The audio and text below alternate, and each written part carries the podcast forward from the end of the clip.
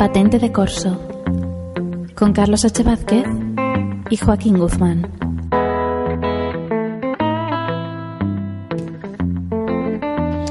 Saludos universales, soy Carlos H. Vázquez, bienvenidos una vez más aquí a, Patente de Corso, este pequeño rincón en el que, bueno, que quiera escuchar música así a horas intempe- in- intempestivas, mejor dicho, a las 10 de la noche que empieza este programa, y si no, lo estarás escuchando en el podcast, cosa que te agradezco también. Y bueno, oye, pues está bien escuchar un poco de entrevistas y un poco de música. Eh, quiero saludar también a Joaquín Guzmán, que está a los mandos. Joaquín, ¿cómo estás? Muy bien, Charlie. Encantado. Y hoy tengo unos invitados, son dos esta vez, y, y bueno, quería reunirles, aprovechando que estaban aquí, en los Boxing Box, y son Ana López, Annie Bisuit. Ana, ¿cómo estás? Hola, muy bien. Y Antonio López, Noni, de los Lori Meyers.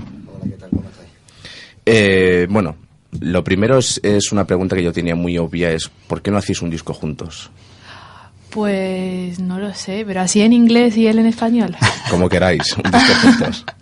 Pues alguna vez hemos hecho alguna cosa, ¿verdad? Que nos ponemos a tocar y decimos, podríamos hacer un grupo de otro rollo que no tenga nada que ver con lo nuestro y tal, pero no sé. Sí, ahora ya de- es que también depende de las situaciones contractuales, de, de poder hacer más grupos o no, pero sí hemos hecho ya cosas juntos y, y he intentado ayudar en, en, en las grabaciones que tiene Ani de maquetas y cosas así, pues he intentado ayudar todo lo que he podido. Pero bueno, es verdad que, que el tiempo que nos deja Lori a, no- a mí, el tiempo que le deja Yo a creo que eso, que mal lo, lo que todo lo que tocan ellos, esto no le da tiempo a otra Hombre, cosa. a ver, esto no sería la voz de, de Lori Meyers, la coupe Ana, sino que sería como hacia Johnny Cash con... No, yo lo he pensado, Carter. yo lo he pensado Claro. realmente que alguna vez ya fuera ella al concierto y alguna vez también pudiera estar yo en casa y tal, pero no, pero yo creo que que alguna vez podemos hacer algo también. Yo y más adelante, cuando les vaya peor a ellos. Sí, cuando, cuando nos vaya mejor contractualmente y ya podamos hacer todo lo que queramos y tal, pero no, yo creo que tenemos algunas versiones, algunas tonterías que,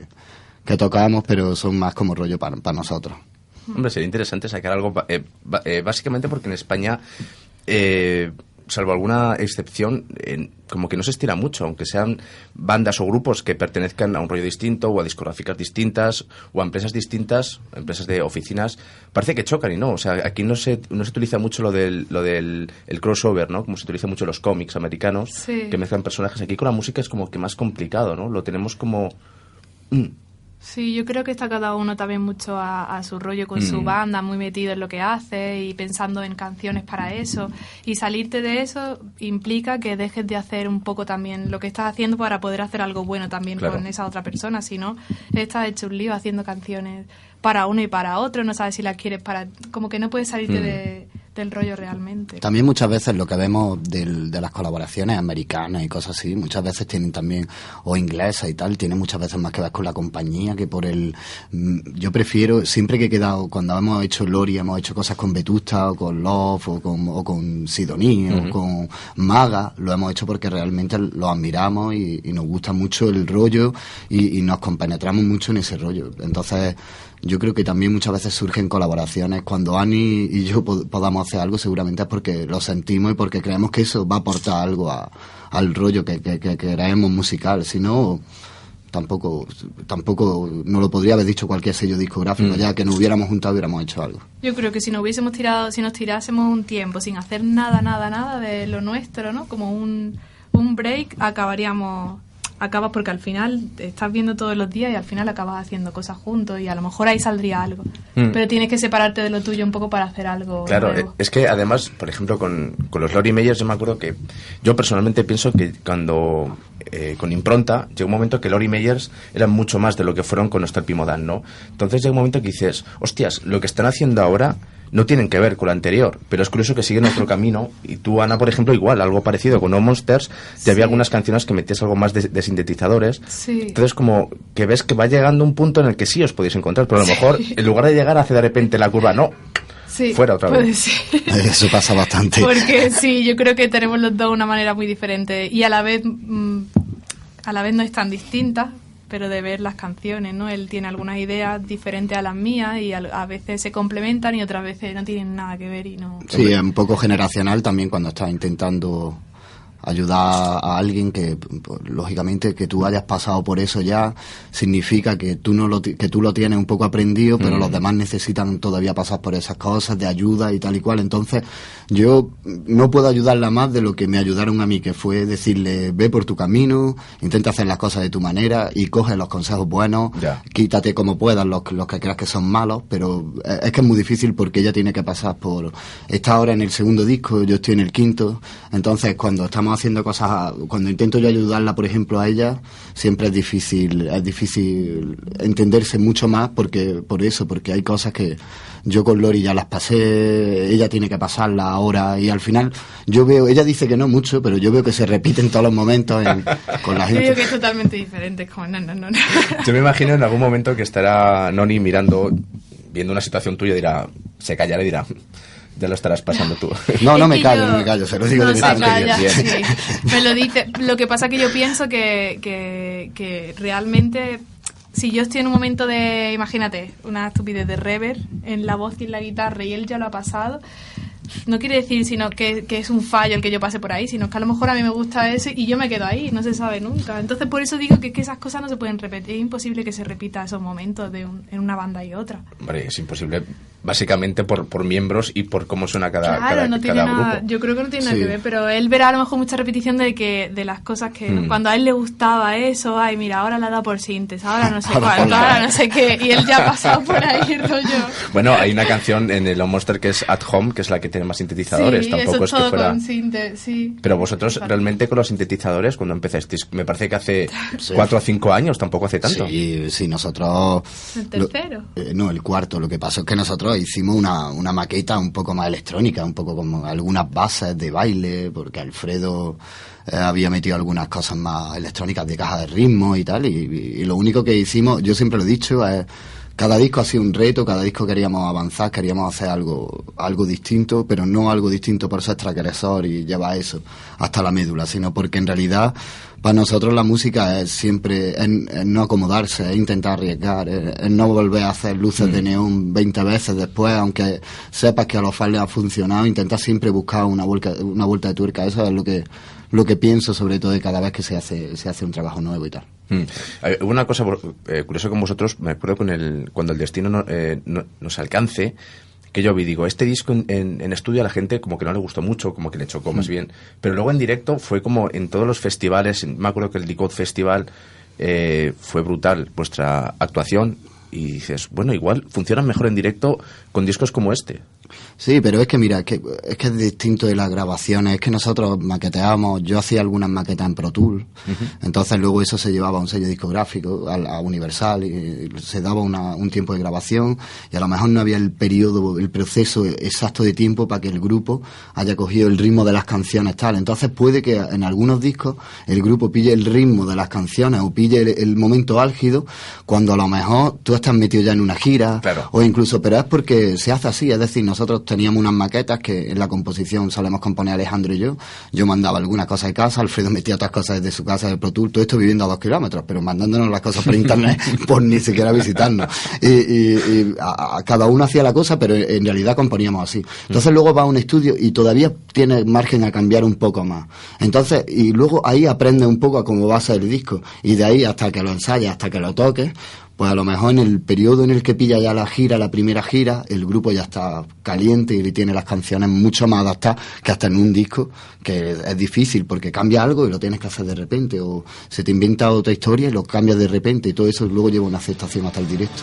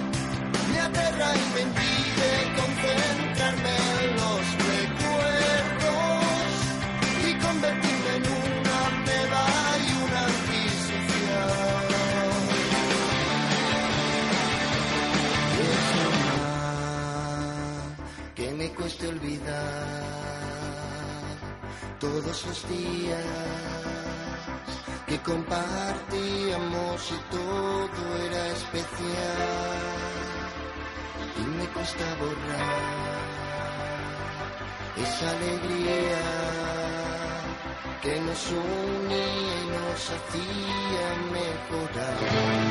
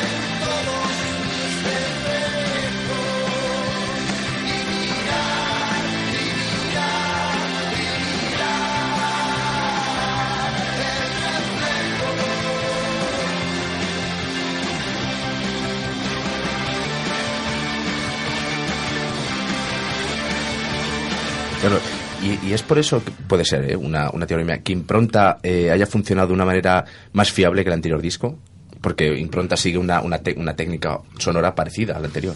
Sí, yo creo que eh, yo creo que luego al final los discos son las canciones, Claro. una colección de canciones que, que tengan un concepto si se lo quieres dar, y sino que sean una colección de buenas canciones, cada uno hace lo que quiera.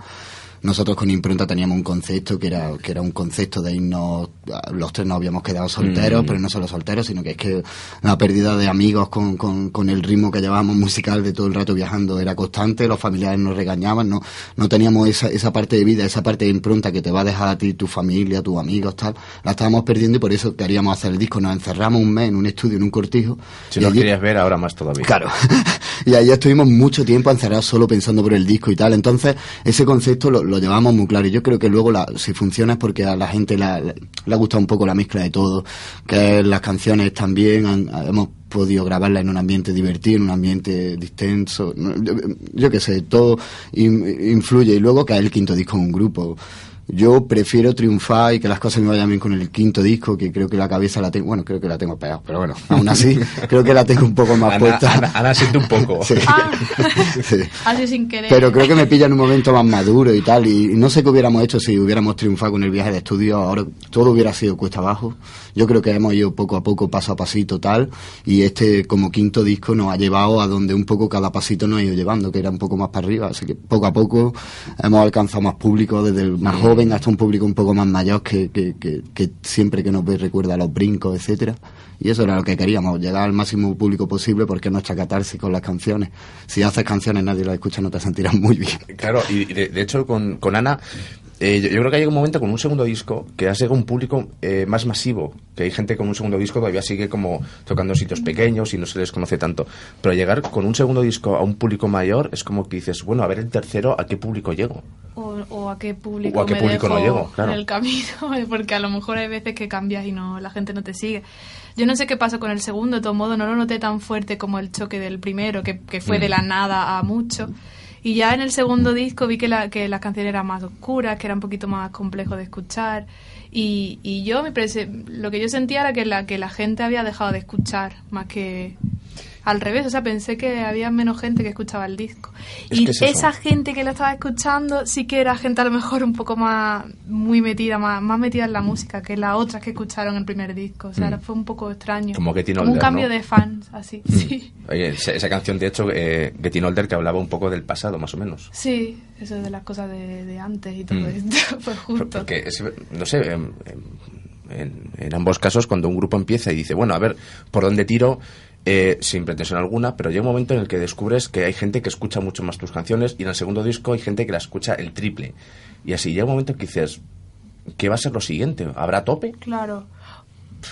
Pues no lo sé, la verdad. Yo no creo, yo no creo que vaya a llegar nunca a un público, por ejemplo, igual de grande como el de Lori Meyers, a no ser que cambiase de, de estilo. O te unirás O sea, a soy- ellos, fueras la voz. Ah, bueno, pues sí.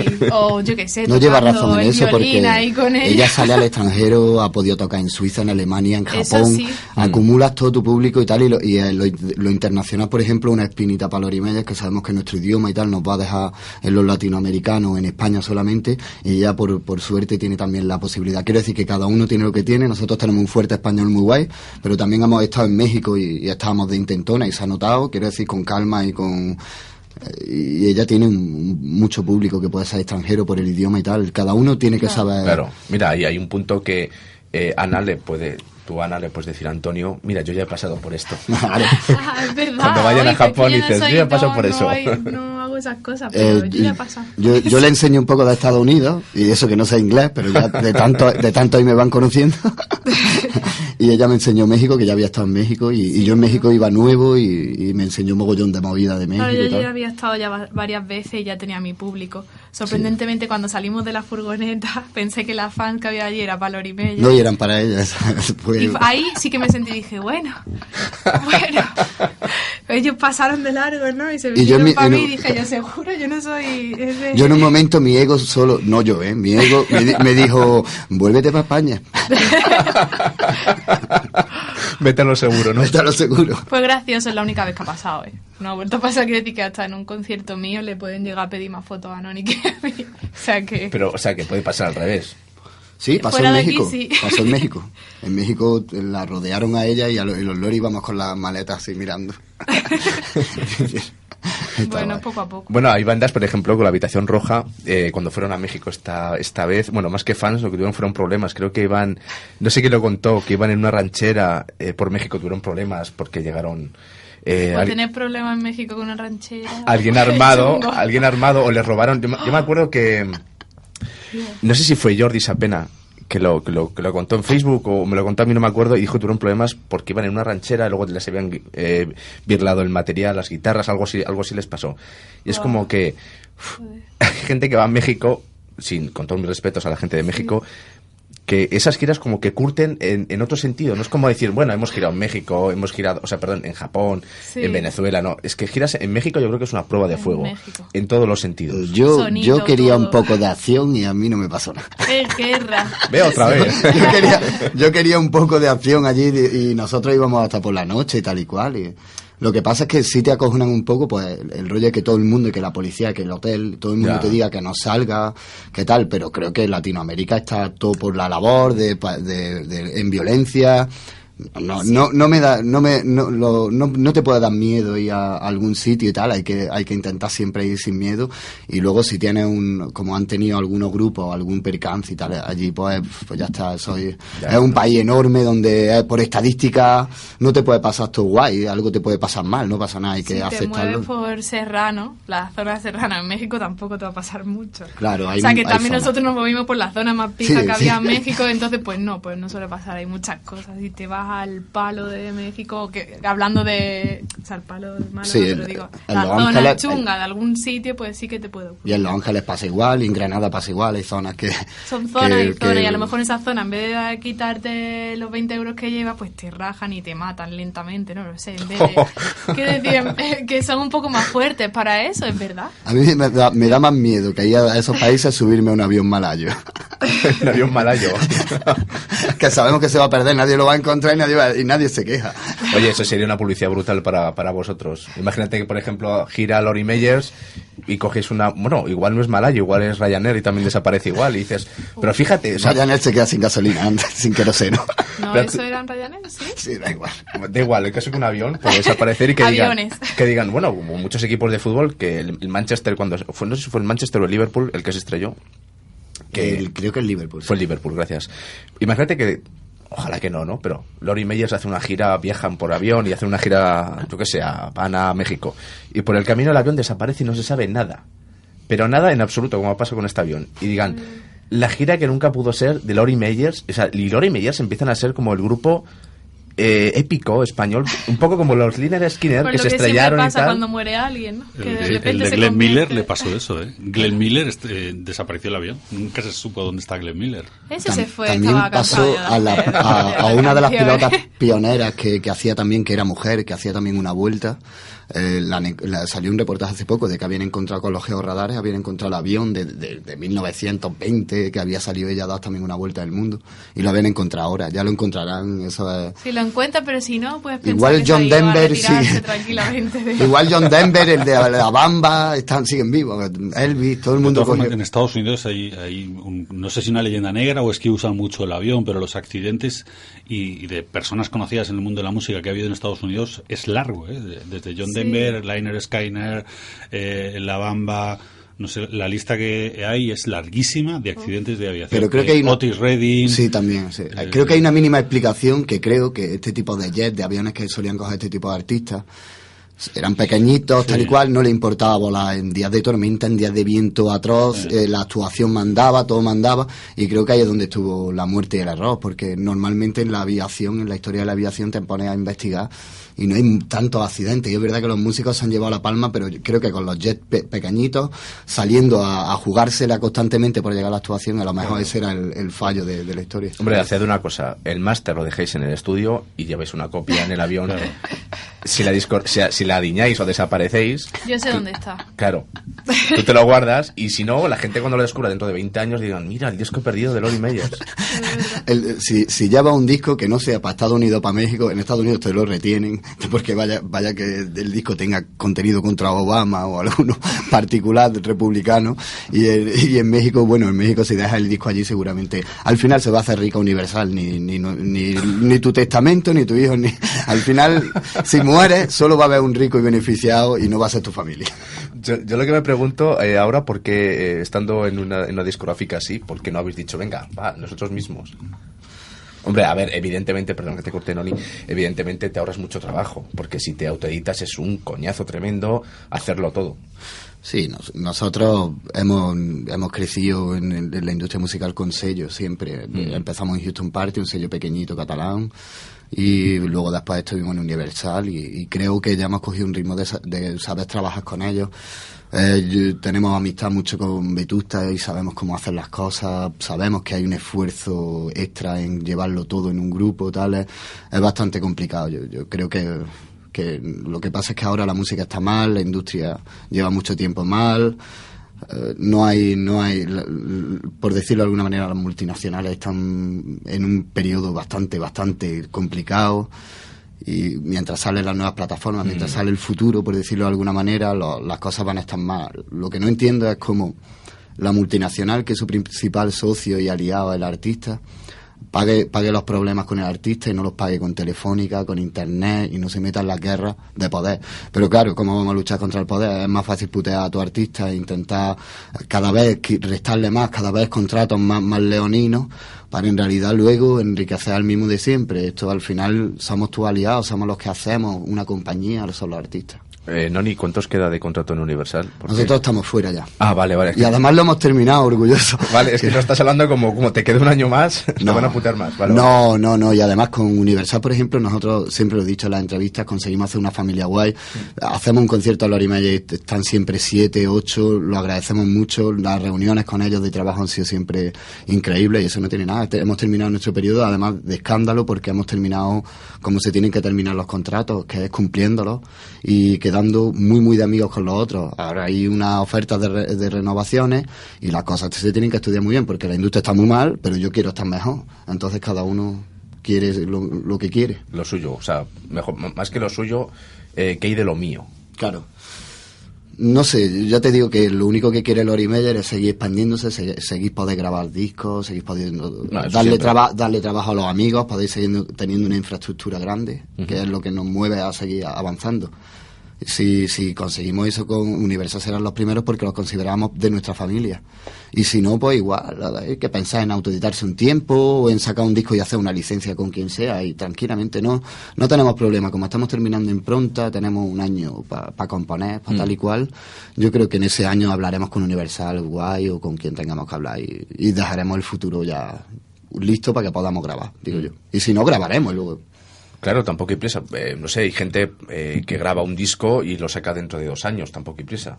Claro, sí, sí, esas cosas se hacen. Yo la verdad es que en el, sexto disco de Lori Meyer no va a haber un, un apogeo de, de- de- de prisa, de, de- todo lo podemos hacer el trabajo bien hecho y, y no estás pendiente de fechas, ni de managers, ni de compañías, ni nada. Claro, sino hay- simplemente es que- hacer el disco como queramos. Claro, hay una cosa que yo he visto, por ejemplo, que Ana, cuando sacó el segundo disco, Monster, yo me acuerdo que Subterfuge me, me enviaba una promo, pero no era, no era, o sea, yo veo una expectación que no era la misma que tenéis vosotros, ¿no? Porque era el segundo disco de Annie. Sweet y tal, y dices, ah, mira, ha cambiado un, ha cambiado un poco los registros y tal, lo escuchabas, y dices, tiene una evolución.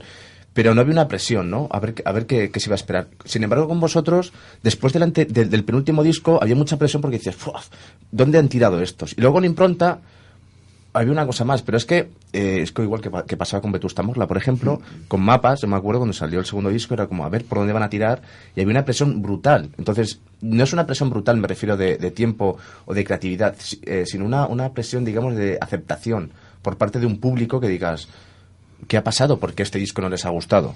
No, pero mira, si le pregunta a Vetusta y a, y a nosotros, si nos pregunta, te vamos a contestar, yo creo que casi todos lo mismo. Yo creo que no pensamos nunca en eso. No. ¿eh? Al final te metes en el estudio con tus amigos Mm. o con los supuestos que son tu grupo y, y tienes una serie de canciones y una... Como piensa en el qué dirán, va a cambiar el Ya. estribillo de algo, va... A mí me han llegado a decir incluso que hago canciones para festivales. Por favor, que, que a mí me llamen para los festivales y que podamos estar triunfando en festivales porque seamos un grupo acorde a eso, pero yo no sé hacer canciones ni para festivales, ni para bossa nova, ni para...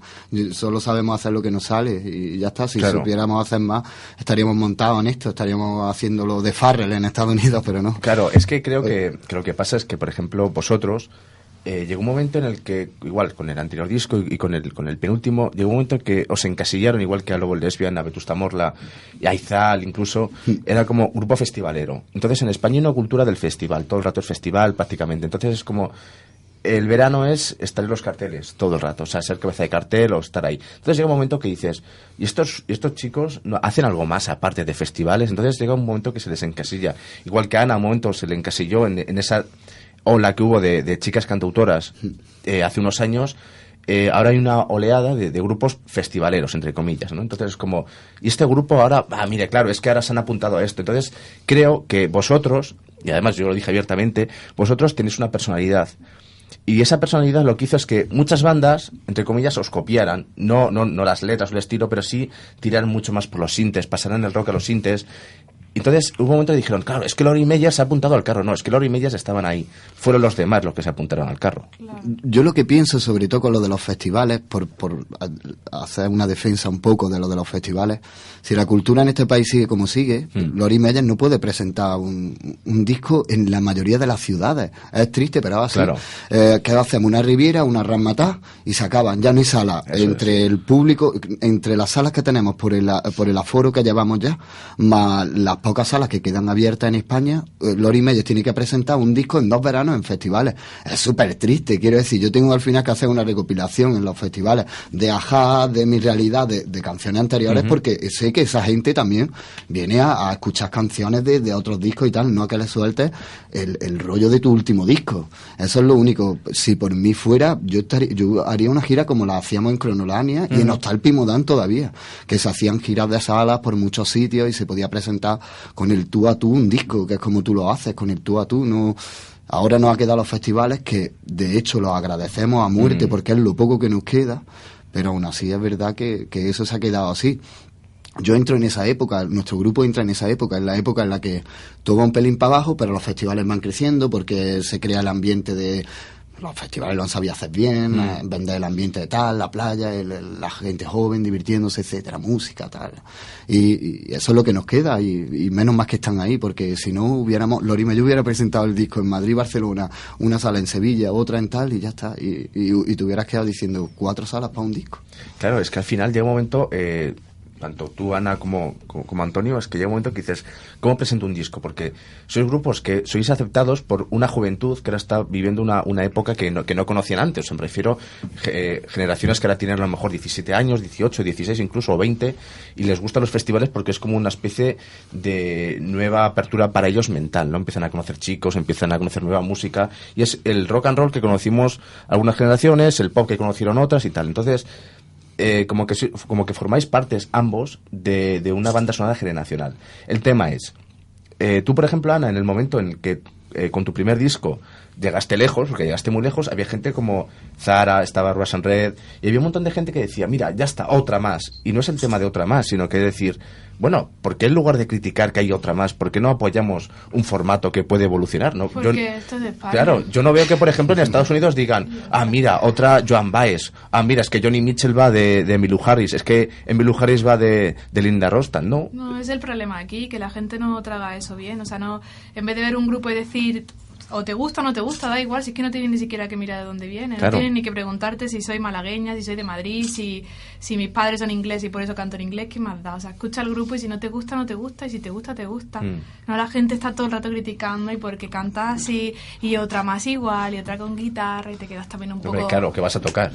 Le están dando la caña a una selección de fútbol que ha hecho dos Eurocopas y un Mundial en seis años. Y está la peña dándole caña. ¿no? Pasa nada, es el quiero- sentimiento español Sí. y es Lo así. que quiero decir es que no deberíamos, nos deberíamos de quitar un poco de prejuicios ya de encima, porque vale en un principio, o sea, ya lo hemos tenido un tiempo, hemos estado unos añitos que si mira otra más, con la guitarra, ahora folk, ahora no sé cuánto, naif y todo esto, y, ahora ya es el momento de quitarnos eso de encima y empezar a escuchar la música normal. Ya está, ya Claro. hemos tenido nuestro momento de tonteo, ahora vamos a escuchar si nos gusta bien y si no, pues nada. Que ahora con internet es tan difícil criticar que, que la gente se suelta demasiado, yo creo que ya sin pensar. Sí, hombre, yo creo que hay un momento que la crítica ha dejado de lado a la, a la opinión. O sea, me refiero, llega un momento que criticamos por criticar. Simplemente es, además, una crítica ahora con, con Twitter y Facebook es como atacar directamente, pero atacar no de forma constructiva, ¿no? Eh, yo, por ejemplo, hice una vez una crítica a Lori Meyers que fue, que es lo que te acabo de decir, Ronnie, que es como, jolín, estando en tantos festivales hay grupos que los están copiando, ¿no? Y eso va a hacer que indirectamente Perjudique, claro. perjudique y que digan han perdido su personalidad porque están sonando como tal. No, es que ellos suenan así. claro, igual que tú, Ana, eh, suenas de una forma y la gente, no, es que mira otra tal. Es No, que- escúchalo porque no es lo mismo Annie B. Sweet que Ross Red y no es lo mismo Ross Red que Zahara, igual que no es lo mismo Joan Baez que, que- que Johnny Mitchell, evidentemente. Pues no. Lo que pasa que cuando tú tienes una visión muy por encima de, de la música, pues yo entiendo que las personas necesiten, eh, ¿cómo se dice? Como meterlos todo en un... Condensar, Sí, concentrar. cali- calificar a la gente, o sea, Hmm. no calificar, sino como decir... Etiquetar. Etiquetar, eso, Dios mío, ¿cuántas veces Pensaba ya los nazis en poner una marca. ¿Cuánto, ¿Cuánto repetí esa palabra en la entrevista del año pasado y ahora se me había olvidado? Etiquetar, necesitan etiquetar todo el rato para poder hacerse la cabeza, ordenarla, ¿no? Y decir, venga, esta aquí, esta acá y esta aquí. Y al final limita mucho porque si te meten en el rollo folky, cantautora, ¿qué pasa con todo lo demás? ¿Me estás quitando de en medio que pueda llegar a ser otra cosa? Entonces, Eso, como- eso me lleva a pensar que si a veces esa etiqueta de indie que han Sí. puesto o que han impuesto entra todo. Pues sí. Pues yo creo que sí, lo alternativo, Pero hay que, lo tener, indie. hay que tener paciencia. venimos- Claro. Somos de un país donde la, la- la- la- la música es bastante bastante joven, es decir, estamos hablando de son 60 años, tal, de los demás era anterior, era flamenco, copla, etcétera. Tenemos una tradición un poco eh, in- increciendo del rock and roll, de, los de, la, de la influencia anglosajona y no puedes pedirle tampoco a la gente que entienda esto, entienda esto, tal. Pues venga, dos niñas con la guitarra y le parecen iguales, igual que mi abuela me decía a mí que, que si no era Antonio Machín, que no le gustaba. Pues por- ¿Sabes? Quiero por decir, eso he decía, dicho- "Su- suena iguales que todos los grupos, entonces hay que tener Por- paciencia. Por eso he dicho que cuando tienes una visión muy por encima de la música y no profundizas, es muy normal que caigas en las típicas cosas de si otra niña con guitarra. No, escucha, si no, escucha la música, profundiza. Si no, no digas nada. Es que la gente opina sin saber y no puedes opinar sin saber que metes a la gente en zonas que tampoco les gustan ni que son ni que ni siquiera se sienten cómodas ahí. Es extraño.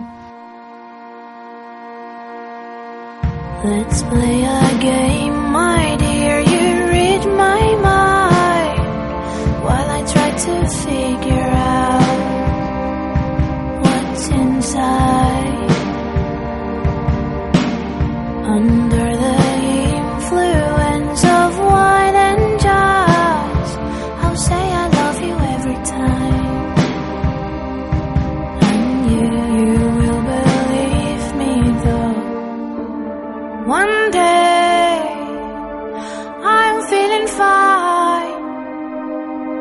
The next I'm feeling down.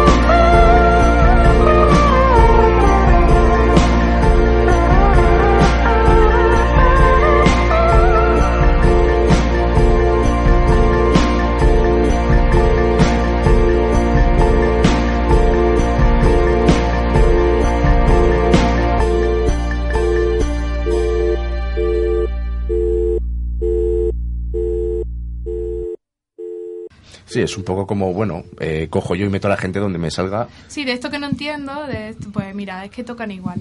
Esto y esto, la música africana, toda igual. Y a lo mejor va allí a África y te dice el africano, pero ¿cómo dices que esto es igual? Si esto es World tumpa, music, tumpa y esto es tumpa, tumpa. O sea, Yo ¿cómo me meto en el que- foro del mundo y del país con un de este falso solo para cabrear. Troleas, Noni. Bastante. Pero solo lo hago en, en los dos medios así medio importantes y tal. Y además lo hago solo por- porque me aburro. Y empiezo a ver que la gente... Eso no lo sabía yo, igual ha puesto algo en mi dentro de No, si hay alguno todo el rato. rato...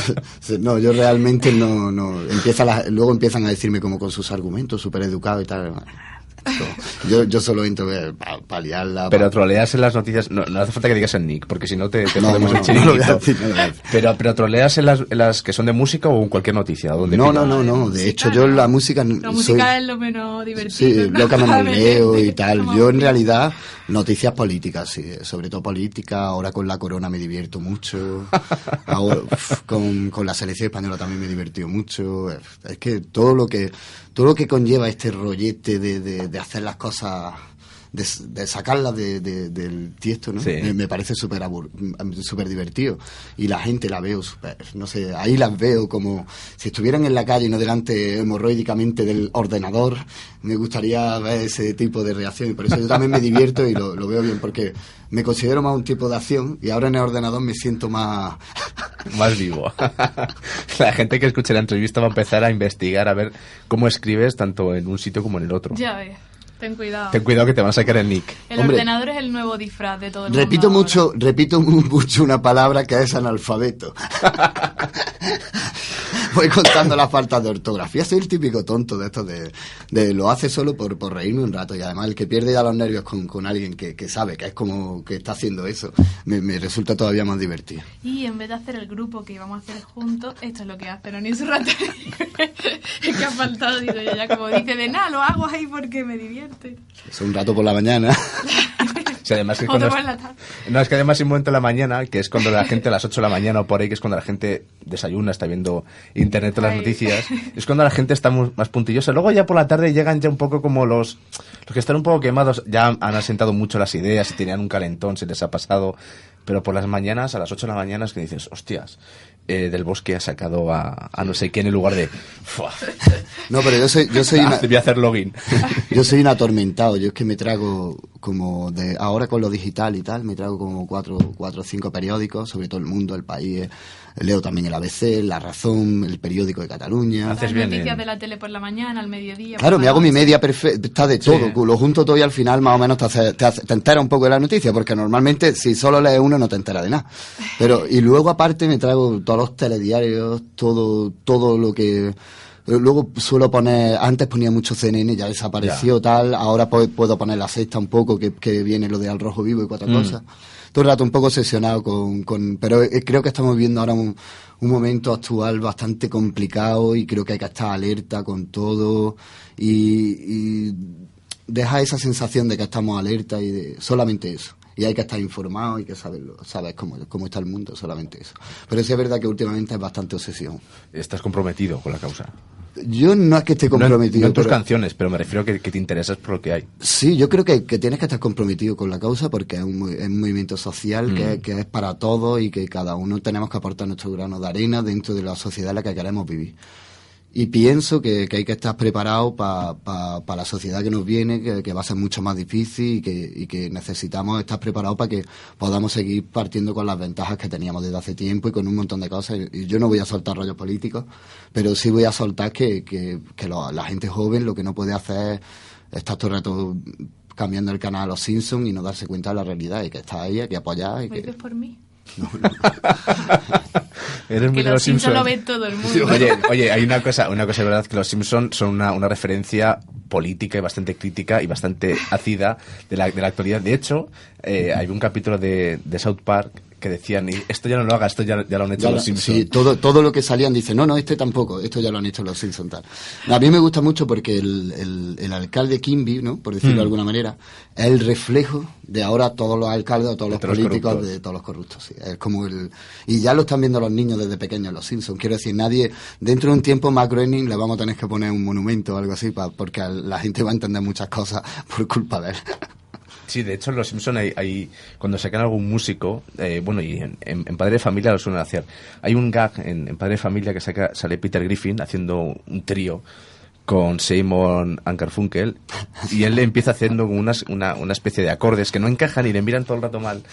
Es como te das cuenta también lo que pasa con los grupos. Los dibujos animados te lo dicen. Y dices, si no encajas ya sabes dónde vas a ir. No, es verdad. De hecho, Sí. hay más, en Los Simpson eh, hay un capítulo, el de los sulfamidas, Ese también, sí, el que, Que se hacen- hacen todos. que es la- como los Beatles. Sí. Ah, vale, claro, sí, sí. sí. Entonces, yo creo, por ejemplo, o sea, yo- con esto quiero decir que, lo- que en los dibujos animados estos, aparte de dar crítica, hay mucha cultura en el sentido musical que eh, los niños pueden conocer quiénes son los Beatles a través de ese capítulo, pueden conocer a los Who a través del otro capítulo de los Simpsons, de te las dan te brochazos así no, pero y de- además de súper inteligente, porque hace poco Lisa Simpson en uno de los últimos capítulos hizo una referencia al libro al libro de Planilandia, que es el libro este de la geometría y tal, y hizo el- hicieron los Simpsons una referencia así guay y, y me pareció muy guay porque lo habíamos nosotros también metido en el disco, en Mm. impronta y tal. Y me pareció muy guay verlo ahí. Digo, bueno, pues al final, mira, al final lo va a ver alguien, mucha más gente, porque es un libro de Edwin Abbott del, del 1800 y pico, y al final lo va a ver mucha más gente por el capítulo de Los Simpsons que por el libro que es del 1800 y pico. Bueno, vosotros con la canción igual mucha gente fue mirando el título a ver, a ver de dónde venía, ¿no? Eso también ayuda. Me gustó más lo del disco de Cuando el destino no alcance porque nadie sabía lo de Soylent Green. Mm. Y me pareció como, digo, coño, somos españoles, poníamos los doblajes y poníamos las cosas y ahora nadie se lo sabía. Ahora se ha visto el nombre de Soylent Green en vez del, del, del español. Claro, es que hay, hay cosas, yo me acuerdo con, con, con Ana, una vez, una vez que la entrevisté, me estaba acordando de Moon, de, de Duncan Jones, por lo de donde viven los monstruos, porque es un poco como... Ay, ya me acuerdo de la entrevista. Claro. Eh, Del todo, sí, sí. Porque antes no, no, caía, no caía cuál eran las preguntas, no te, no te puedes acordar de... porque, era hecho co- lo de Moon. porque era como una referencia a lo que te quieres ir a la, lejos, a la luna en este caso, y vuelves y es como, no me gusta esto, vuelvo otra vez a, al- a la luna, entre, entre comillas. Al final, yo veo como esas referencias literarias, por ejemplo, literarias o culturales o contraculturales, al final funcionan mucho, porque la gente dice, anda, esta letra, además, el título cuanto más raro o más buscado es, dices, voy a buscar de dónde viene. Mira de dónde viene, eso a veces pasa, es Mm. verdad. Está guay, además una manera de eso, que la gente aprenda cosas nuevas también. Yo lo hago con otro grupo. Veo los títulos y los busco a ver dónde los han sacado, a ver si es algo interesante, o a ver incluso la letra y cositas así. sí. Sí, claro, porque eh, no sé que no sea solo el grupo festival, venga. Es que eh, es verdad que se, que se tiende a pensar que los festivales y, y- y los conciertos también la gente va a beber, un poco a ligar y fuera, ¿no? Es como igual si prestas atención a la letra, igual te llevas una sorpresa de casa y no te llevas un disco, sino que igual luego acabas comprando un libro o- sí. o, acabas comprando una película, ¿no? O, una, o cosas ya de la mente que ni Mm. siquiera es comprar, sino simplemente es que te cambia maneras de ver las cosas y eso está guay. Te lleva a otras situaciones, al- en la cabeza te, te la traslada a otro sitio que también te viene bien. Mm. Eh, vamos a ir acabando, ya nos queda muy poco. Eh, ahora vosotros, el futuro que os espera, ¿cuál es? Porque Noni me ha dicho que ya Universal no está. eh, evidentemente estaréis componiendo, los músicos nunca paráis de componer. No sé si estaréis grabando, no hace falta que me digas títulos ni nada. Eh, en un momento en el que te encuentras el folio en blanco, eh, te entra un ansia de decir hay que componer, dices vamos a esperar, hay que sacar un disco, sí, pero vamos a esperar. Es que ahora no, es que me, ahora me ha pillado en otra, no ha pillado en otra situación, por decirlo de alguna manera. También está grabando Ani, Mm. nosotros estamos de segunda vuelta de gira. Eh, nos ha pillado con el aniversario de viajes de estudios que a lo mejor hacemos una reedición en vinilo por sorpresa, de, decir, venga, darle algo a los fans, y luego algún conciertillo rollo muy especial y algo así. Bueno, Se te- hiciste una cosa muy chula la Yoyeslava, que era tocar Sí. los discos. Es que como ya hicimos eso hace un poco tiempo, que serán cuatro años o algo así o tres, Mm. eh, ahora no queremos hacer tampoco un especial, otro especial ni nada de eso, sino sí es verdad que hacer un concierto sorpresa, alguna historia así, en algún sitio, hacer algún concierto donde tocamos solo viajes de estudio y así terminar la gira. Tenemos la segunda parte de impronta que nos quedan 14, 10 conciertos de verano o algo así, terminarlo de viajes de estudio, pensar en el nuevo disco y estoy ayudando también un poco a Ani en su disco nuevo. Así que más o menos yo el año, y este año estuvimos en México, Estados Unidos, que llevamos casi dos meses perdidos por ahí Sí, todo el rato fuera. todo el rato fuera viajando, así que este año se acabará. Y yo creo que, que cuando, en ese mismo periodo de tiempo, vamos a estar en el local con, con el Lori, tenemos mogollón de ganas. Se nos ha quedado una espina muy guay con impronta, que era que hemos descubierto que, que podemos hacer cosas interesantes ya sin, sin la presión de la es. juventud, de la presión del aprender, solamente para hacer las cosas como queremos y a lo mejor el tiempo influye mucho y, y no lo tom- no, nos lo tomamos con, con más calma y tal y, y si no pues tendremos disco también cuando como hay canciones habrá disco Eso es. Mm. ¿Y tú, Ana, en tu caso? Ya ha dicho estoy- Antonio que sí, estás él lo ha grabando. dicho ya todo, sí. ya te he dicho también sí. Sí, no, eso estoy grabando y, y yo creo que sacaré el disco para enero o para febrero. Buena época. Sí, para el principio así de año. Y la verdad es que no tengo. El otro día me preguntaron también en una entrevista qué, qué rollo iba a ser y, y, y, le- y lié un montón. Yo creo que fue peor. Le, le expliqué un poco la verdad, fui sincera, le dije que estoy en un momento que a lo mejor estoy en un momento más. más ¿Cómo se dice? Más brillante, más, con más luz de mi vida, pero mm, yo soy experta en sacar lo más oscuro de esas luces. Entonces, al final, siempre lo que sale en la música y lo que más me inspira es eso. Entonces, al final, tiran un poco también para, para el otro lado. Con, No sé con. Monster me acuerdo que te hice una pregunta que era que veía que el disco era muy oscuro y dijiste, no, no tiene nada que ver, por, sobre todo por la, por la primera canción que dijiste. es, es lo único positivo del disco. Ah, sí. Sí. Es que puede ser, a mí no lo sé. Claro, la, la oscuridad no me parece algo tampoco malo, ni, ni que tenga que ser como algo feo. De hecho, me parece bonito, misterioso y, y lo que más inspira. Mm. Las cosas misteriosas y, y lo oscuro es lo que más me... Entonces, al final, por ahí seguro que va a tirar siempre. Lo que no sé es cómo van a sonar las canciones, no tengo ni, ni idea.